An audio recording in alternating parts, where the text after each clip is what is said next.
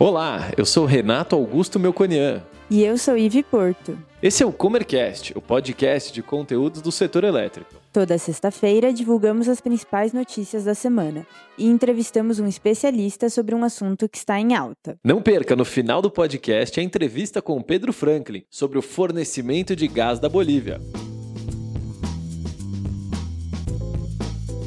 Vamos às principais notícias da semana. Valor da Eletrobras será o necessário para que ela seja competitiva, diz Wilson Ferreira Júnior. Segundo o canal Energia, apesar da estimativa apresentada pelo governo federal de conseguir 16 bilhões com a privatização da Eletrobras, o presidente da estatal não confirmou esse valor.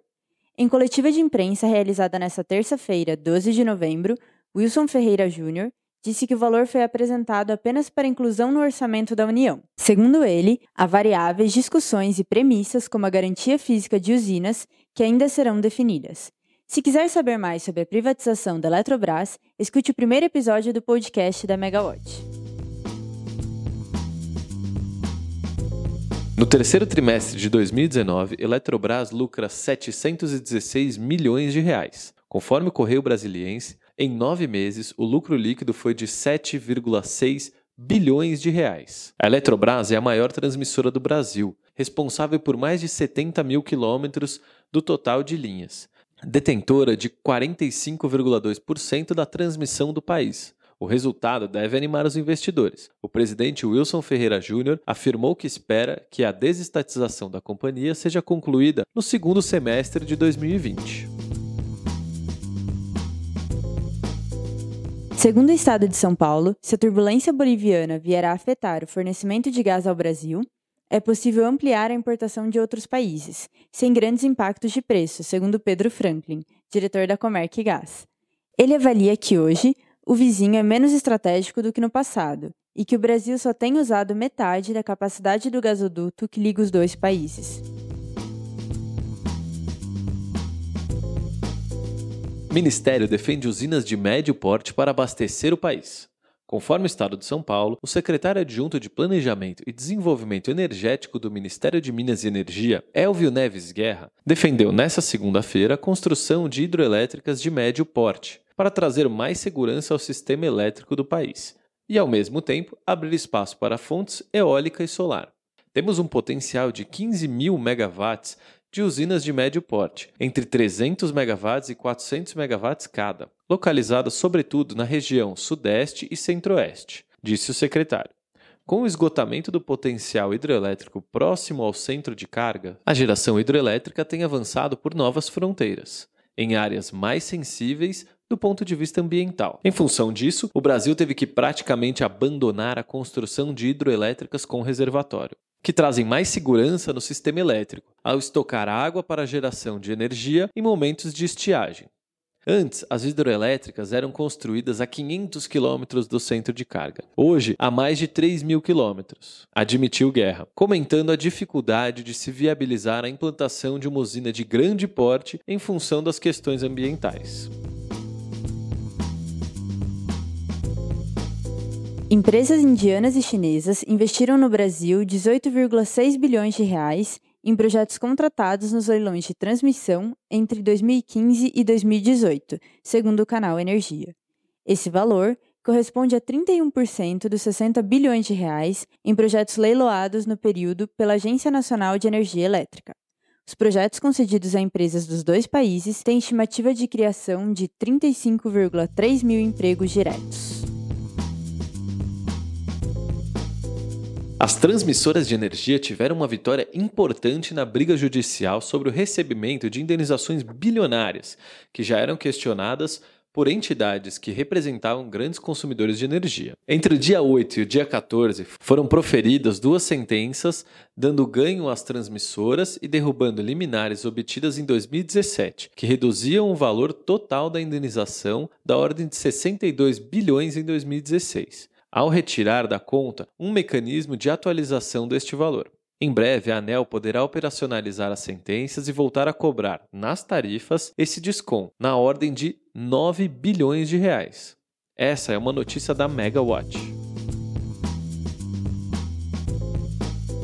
E agora, vamos para a entrevista. Hoje entrevistaremos Pedro Franklin, o diretor da Comerc Gás, que é a consultoria de gás natural do Grupo Comerc Energia. Ele vai comentar um pouquinho sobre a crise boliviana e os seus impactos no fornecimento de gás ao mercado brasileiro. Pedro, seja muito bem-vindo ao Comercast. Eu já vou começar perguntando para você é, se essa atual crise da Bolívia pode gerar desdobramentos no fornecimento e no preço do gás no Brasil. Bom, Renato, a crise ela não preocupa tanto, né, como foi a crise de 2007, tá? Porque hoje o Brasil tem condições, através da Petrobras, de, de importar GNL tá? de qualquer parte do mundo. Temos capacidade de importação é, via GNL através dos nossos terminais de regaseificação para um volume superior ao que nós importamos hoje da Bolívia. Então, com relação ao abastecimento, eu não vejo problema Tá? Existe uma operação que a Petrobras precisa implementar, mas é possível suprir. Com relação ao preço, já tivemos algumas situações este ano da importação de GNL ser mais barato do que o gás da Bolívia. Historicamente, o GNL é um gás mais caro, né? porque você tem toda a infraestrutura e logística adicionada ao custo. Mas é, os desabastecimentos um desabastecimento mais prolongado, se isso acontecer, o que eu não acredito, podemos ter sim impacto no preço do gás no Brasil. Bom, Pedro, você trouxe uma tranquilidade para a gente. Eu queria que você comparasse um pouquinho a crise que a gente está tendo agora com a crise da Bolívia de 2007. Qual foi o plano de contingência brasileiro que mudou de lá para cá? Renato, a crise de 2007 foi muito mais crítica do que hoje. Por quê? O Brasil não tinha condições de importação de gás de outra forma. O único supridor de gás para o Brasil era através da Bolívia. De lá para cá, o que, que foi feito? Foram instalados três terminais de regaseificação pela Petrobras, permitindo a importação de gás é, de qualquer parte do mundo. Essa capacidade de importação hoje é bem maior do que a nossa capacidade de importação da Bolívia. E, além disso, a nossa produção aumentou muito. Com a produção do pré-sal, nós temos hoje uma produção muito maior do que naquela época. Então, a crise atual é muito mais tranquila no aspecto suprimento de gás do que a de 2007, onde a nossa dependência era total. Então, hoje, é, eu não acredito no corte de suprimento da Bolívia, mas se isso acontecer, o Brasil consegue, através da Petrobras, atender o mercado brasileiro, importando GNL e através da nossa produção. Bom, está todo mundo falando dessa crise da Bolívia, mas de fato, qual é a representatividade do gás boliviano no mercado brasileiro? Renato, se você considerar os seis primeiros meses deste ano, a média de suprimento da Bolívia foi de 15 milhões de metros cúbicos dia. Isso representa em torno de 20% do nosso consumo. No passado, essa representatividade já foi de 40%. Tá? Então, é, hoje a representatividade é muito menor, o que nos dá essa tranquilidade de buscar outras alternativas de suprimento. Bom, a gente está falando então de um quinto do consumo de gás natural no Brasil. A gente sabe que os contratos de gás com a Bolívia estão para finalizar. Tem uma previsão de renegociação dos contratos de fornecimento? Olha só, é... esse um quinto do consumo é uma média deste ano, porque nós não tivemos muito despacho de termoelétricas. Ele pode ser maior, e claro, desde que a Bolívia também tenha capacidade de suprimento. Né? A capacidade do gasoduto é de 30 milhões. Tá? Então a gente pode dobrar essa importação em relação ao que nós tivemos nesse primeiro semestre deste ano. Com relação à renegociação dos contratos, nós temos um dos contratos vencendo agora no final de dezembro deste ano. Dos três contratos que a Petrobras tem com a Bolívia, o maior deles, de 18 milhões de metros cúbicos dia, está vencendo agora. Então isso preocupa um pouco, porque essa renegociação não aconteceu, tinha expectativa de se concluir agora, depois da eleição, Agora, com a crise, fica mais difícil resolver essa questão. Mas eu acredito que as duas partes têm interesse em renovar isso. O Brasil tem interesse, a Bolívia também. Eu acho que vão chegar num bom termo. Caso o contrato não seja renegociado com o Brasil, a Bolívia tem um local para exportar esse gás ou ela possui algum consumo interno? O consumo da Bolívia é baixo, está em torno de 3 milhões de metros cúbicos dia e a produção aproximadamente 45 milhões. Então ela precisa exportar e a única alternativa dela é Brasil e Argentina. Ah, mas e a Argentina? Tem demanda para importação grande o bastante para absorver essa oferta? A Argentina tem necessidade, principalmente no período do inverno.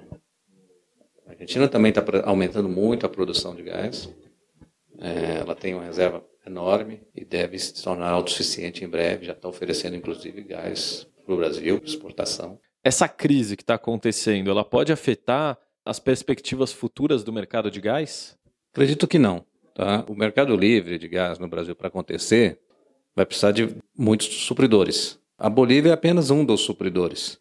Então, o que a gente precisa mesmo é de vários. Né? E esses supridores estão aqui no Brasil, estão produzindo gás no Brasil e vão conseguir acessar o mercado né, aí nos próximos anos, de acordo com as mudanças aí no mercado de gás. Então, é, pode interferir um pouco na competitividade, mas como essa crise, ela, eu acredito que vai ser passageira, e a Bolívia vai continuar suprindo também o Brasil, então não afeta, porque vamos ter concorrência de outras partes também, como a importação de GNL através dos outros produtores de gás no Brasil. Pedro, queria agradecer a sua participação e aproveitar para perguntar como é que estão as atualizações da Comerc Gás e o Mercado Livre de Gás. Bom, Renato, estamos trabalhando para viabilizar esse mercado. Estamos buscando aí desenvolver um produto para oferecer para os nossos clientes, mas um produto que seja seguro, ter garantia de suprimento e, claro, que seja competitivo.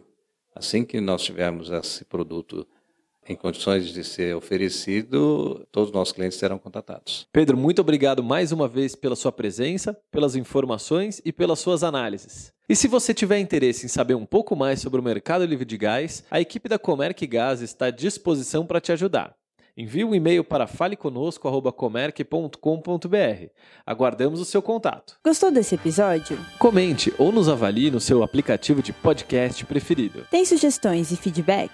Mande para nós no e-mail faleconosco.comerc.com.br ou pelas redes sociais. Até a próxima.